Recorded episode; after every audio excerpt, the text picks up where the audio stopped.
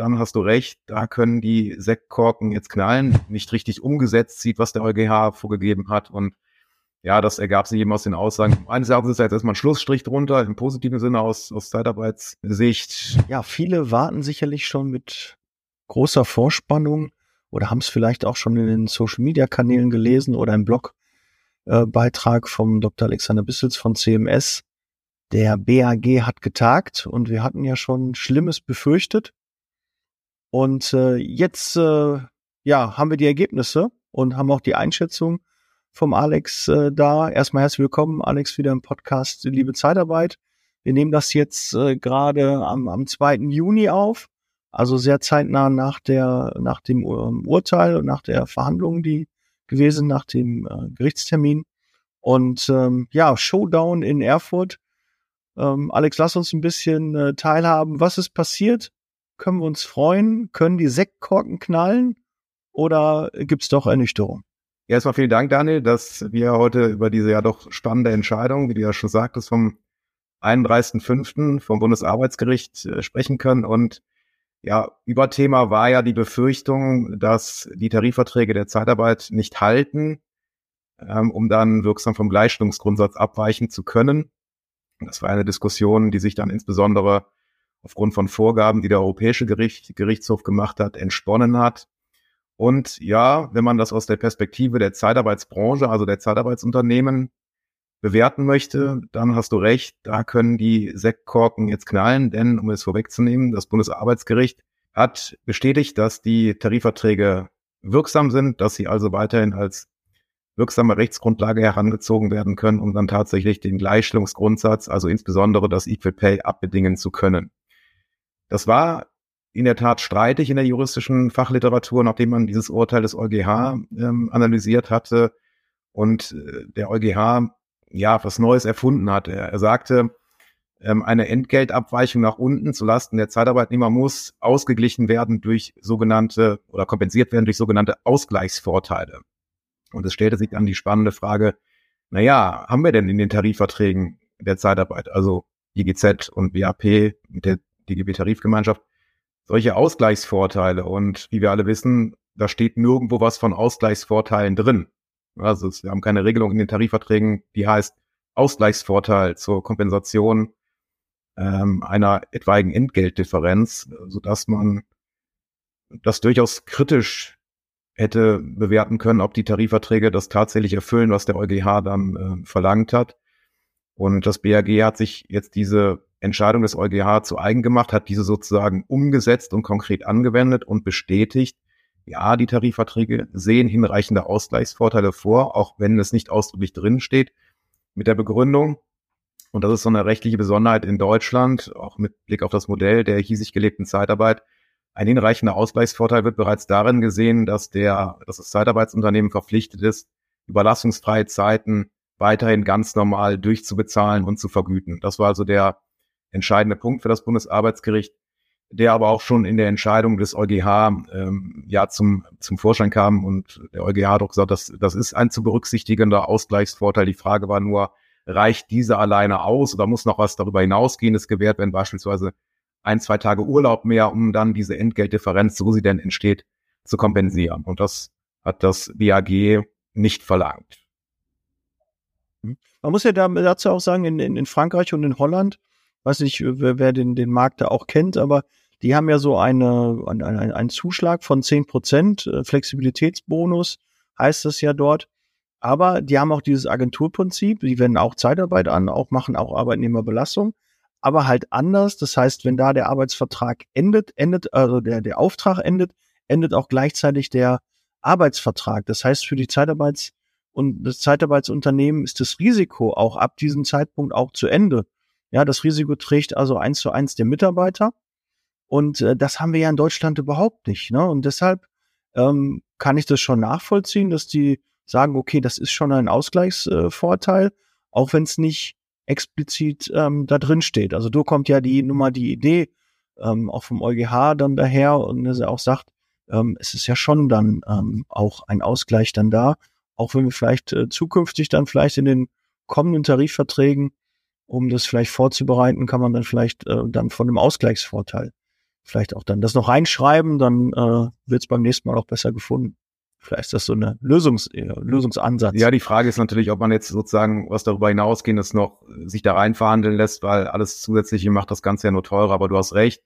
Das ist letztlich auch der, der Systematik un unseres Systems der Zeitarbeit äh, geschuldet, das eben abweichend ist von den gerade von dir angesprochenen äh, Prinzipien, Agenturprinzip in anderen EU-Staaten äh, was wir eben nicht haben. Wir haben ja gerade bei unbefristeten Arbeitsverhältnissen also einen, einen durchlaufenden Vertrag und dann demgemäß auch ein gewisses Einsatzrisiko, dass also nach Ablauf eines Einsatzes der Zeitarbeitnehmer nicht bei einem anderen Kunden an einen, an, einen, an einen anderen Kunden überlassen werden kann.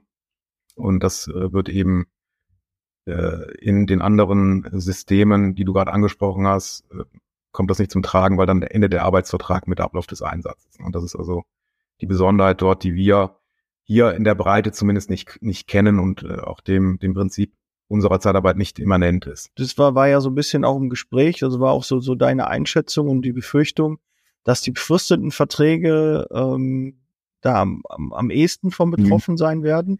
Aber auch da können wir ein bisschen Entwarnung geben. Ne? Korrekt, also der, der EuGH hat gesagt, naja, bei befristeten Arbeitsverhältnissen mag auch dieser Ausgleich für die verleihfreie Zeit eine Rolle spielen, aber Vielleicht bedarf es auch noch ein, eines, eines Schüppchens mehr sozusagen an Ausgleich als bei unbefristeten Arbeitsverhältnissen, ohne dass der EuGH aber gesagt hat, wie dann ein, wie ein solcher Ausgleich funktionieren kann. Aber auch das hat das BAG nicht aufgenommen, kann man so sagen, sondern sagte auch in befristeten Arbeitsverhältnissen und um ein solches ging es in dem konkreten Fall, reicht dann die Fortzahlung der Vergütung in verleihfreien Zeiten äh, in Zusammenschau mit weiteren gesetzlichen Schutzvorschriften, die wir ja kennen, äh, aus. Unter anderem natürlich auch die Lohnuntergrenze in der Zeitarbeit, die wir kennen, einen gesetzlichen Mindestlohn, der ersatzweise zur Geltung kommt und äh, gerade mit Blick auf Equal Pay, dass eben nur neun Monate abgewichen äh, werden kann, wenn nicht dann ein Branchenzuschlagstarif einschlägig ist. Und dieses, dieses Konstrukt oder diese, diese Zusammenschau von Schutzvorschriften und Schutzmechanismen zugunsten der Zeitarbeitnehmer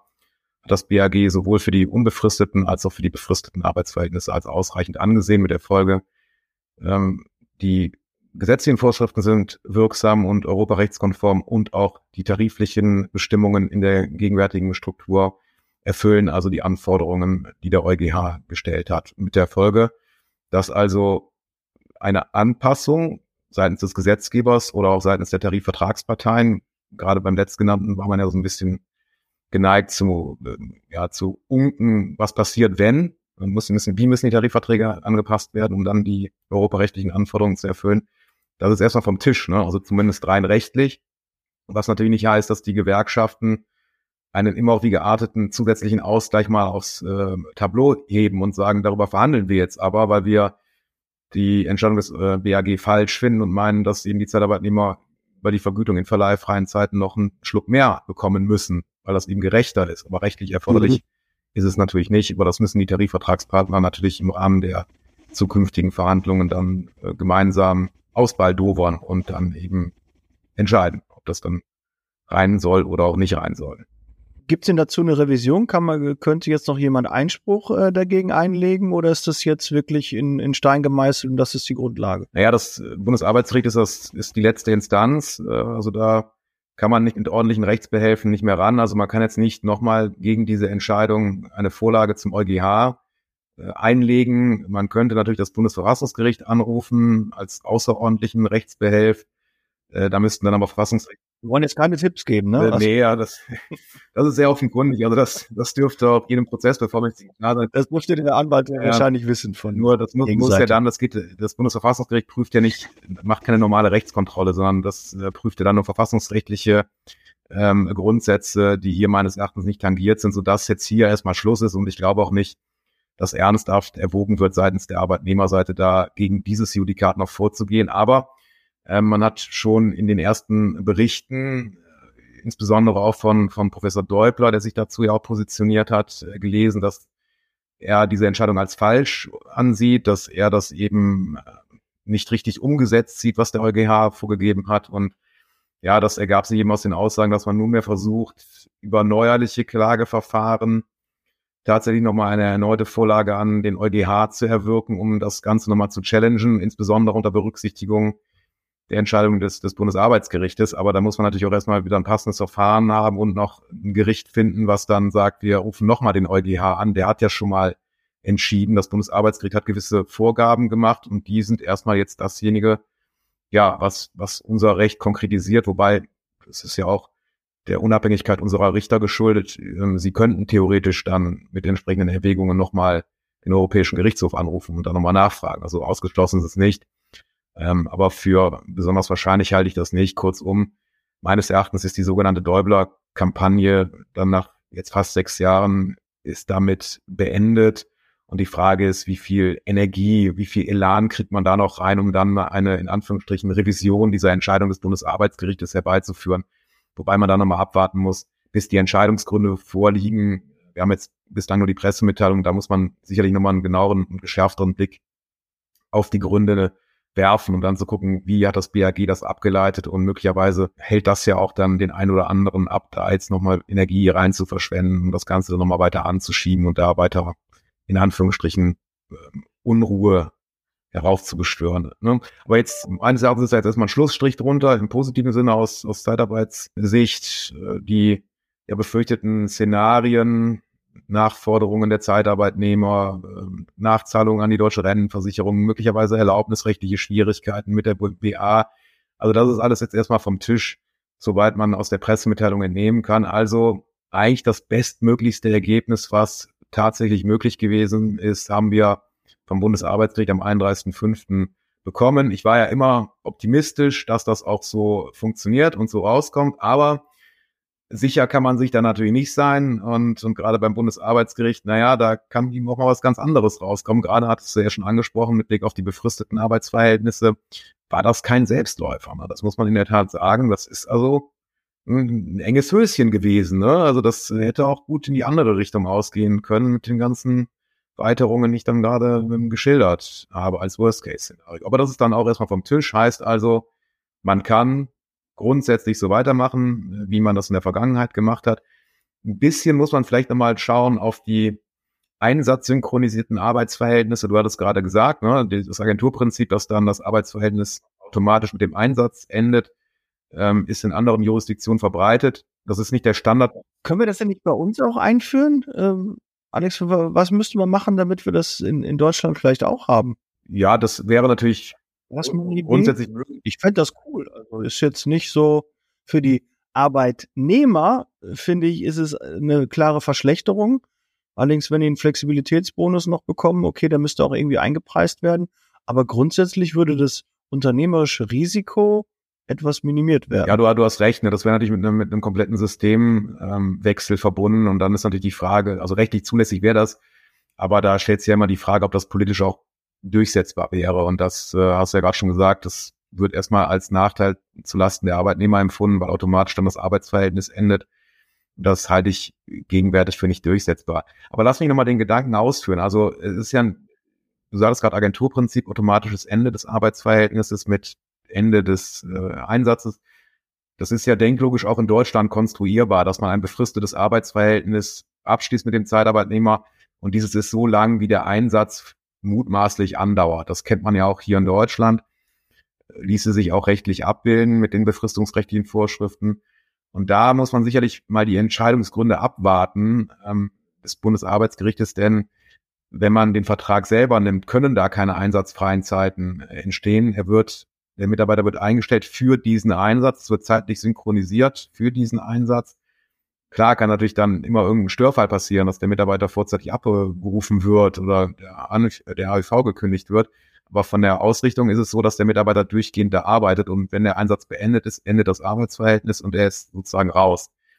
Ähm, und da kann man sich natürlich schon mal die Frage stellen, ob in solchen Konstellationen, wo einsatzfreie Zeiten eigentlich gar nicht vorgesehen sind, gleichsam aber vorkommen können, ob man dann mit dieser Argumentation Ausgleichsvorteil in verleihfreien Zeiten dann tatsächlich weiterkommt. Also das ist so der einzige kritische Punkt, den man jetzt auch der Pressemitteilung entnehmen kann, ohne dass es ausdrücklich angesprochen wird, ähm, wo man vielleicht mit ein bisschen Augenmaß arbeiten muss. Und da hat man noch, wie gesagt, eine gewisse Unwägbarkeit, ob das, ob solche Konstruktionen dann äh, tragen.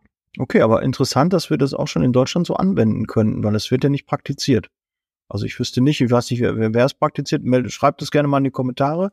äh, wer das jetzt schon nutzt, äh, dieses Agenturprinzip, wenn das in Deutschland auch erlaubt ist, war mir jetzt irgendwie. Ja, ja gut, es, ist, es ist für mich ja nicht unter Agenturprinzip, ne, sondern das geben eben die, gibt der deutsche Rechtsrahmen jetzt unter Berücksichtigung von befristungsrechtlichen Bestimmungen gibt das her.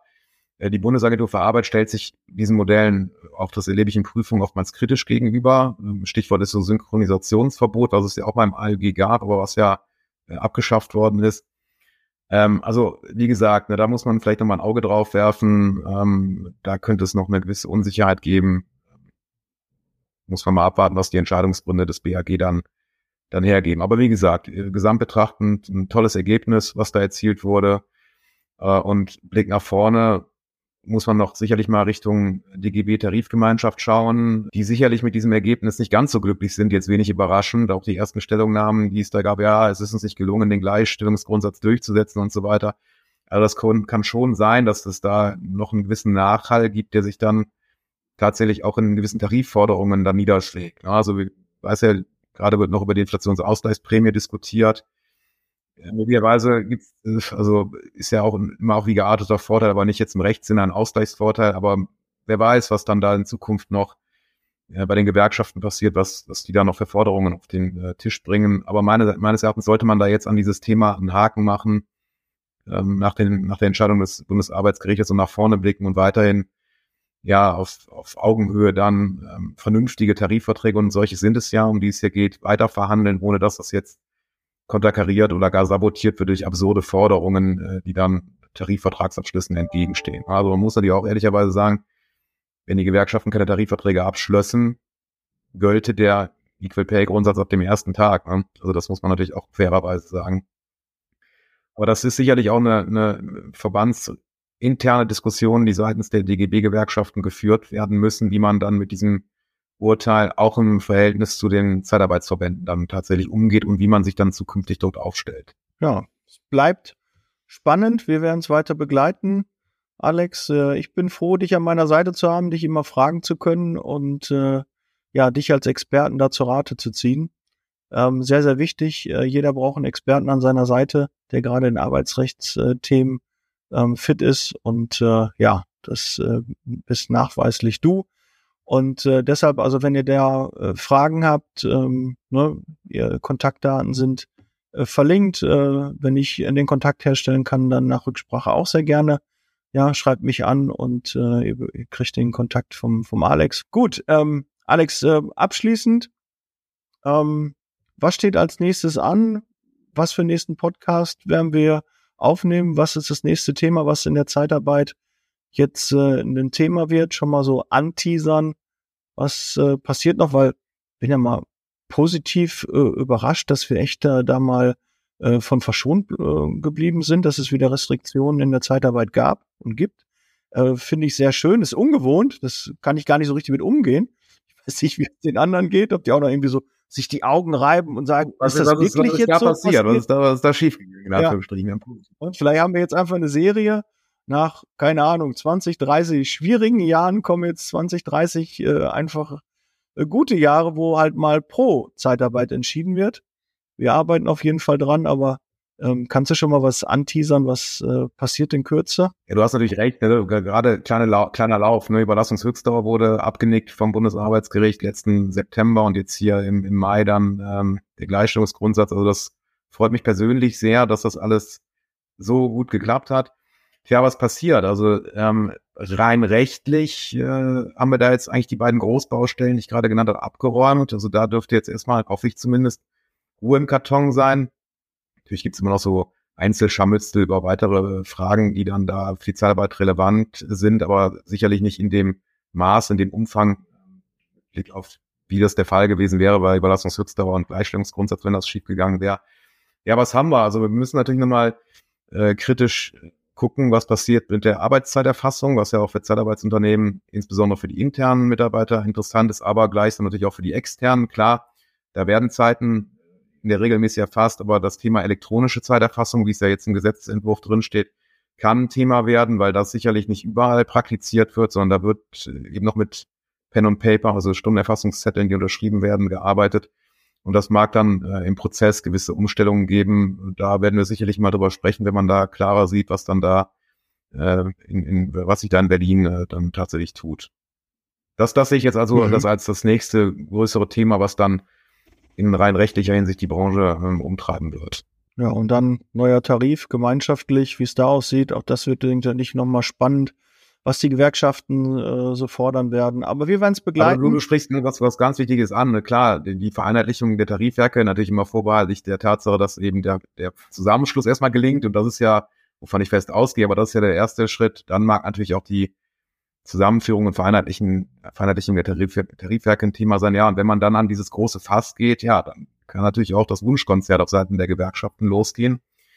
Ähm, und wir haben natürlich auch noch akut das Thema ähm, Inflationsausgleichsprämie, Inflationsausgleichsprämie, Kündigung TVBZME, was ja auch da vor sich hin schlägt, ohne dass da eine Lösung in Sicht ist. Also da muss man natürlich auch eng am Ball bleiben und gucken, was dann da passiert. Das machen wir auf jeden Fall. Aber wir sind positiv gestimmt. Ja, ne? Ja. Wir haben jetzt einen Lauf und den ziehen wir jetzt einfach durch. Ne? Wir sind der FC Bayern jetzt auf einmal. Wir werden jetzt mal ja, so eine Serie. Eine Serie ist gut, ne? Ob dann, ob dann der, der, der Abschluss dieser letzten Serie dann auch äh, so ein bisschen holprig daherkommt und man sagt, naja, Ergebnis zählt, wie man das beim FC Bayern sagen kann, weiß ich nicht. Das kann man sicherlich ein bisschen eleganter mhm. machen. Ich hoffe, das bleibt uns dann äh, als Zeitarbeitsbranche oder Vertreter der Zeitarbeitsbranche dann erspart. Aber danke, dass du das auch begleitet hast. Das war ja eine Mitarbeiterin von dir vor Ort und äh, vielen Dank für den schnellen Einblick und deine Einschätzung. Und ähm, ja, wir hören und sehen uns im nächsten Podcast. Bereit für Zeitarbeit. Ja, meldet euch beim Alex, wenn ihr Unterstützung braucht. Sehr gerne und ich freue mich auf den nächsten Talk wieder mit dir, Alex. Und äh, ja, bis dahin viel Gesundheit und ja, wir werden es begleiten. Vielen Dank. Bis Vielen bald. Dank, lieber Daniel. Mach's gut, bis dann. Tschüss. Ciao. Der Podcast wurde unterstützt von HR4U, ihrer HR-Software.